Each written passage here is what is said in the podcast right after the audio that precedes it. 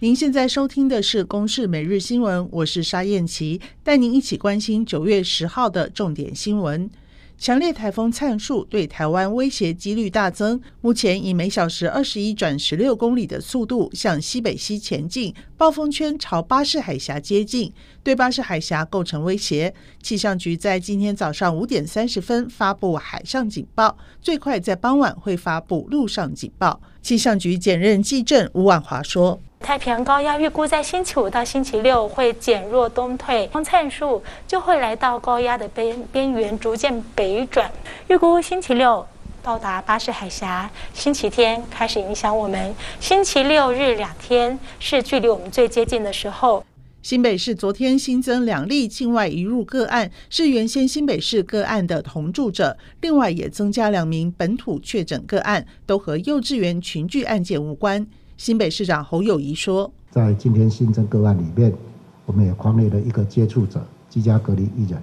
另外，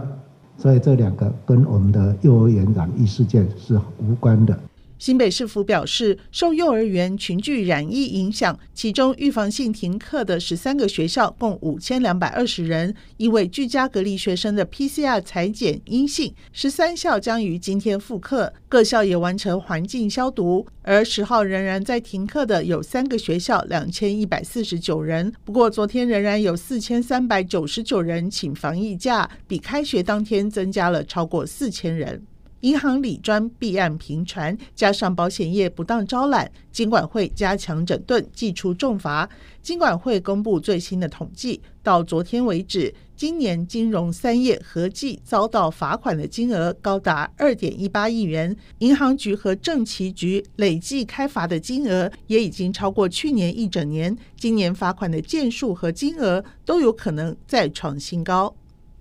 财政部昨天公布八月税收，最受关注的正交税仍有两百四十五亿元的好成绩，是史上第四高，年增率百分之六十七点五，连续二十三个月正成长，也是史上最长的正成长记录。以上由公视新闻制作，谢谢您的收听。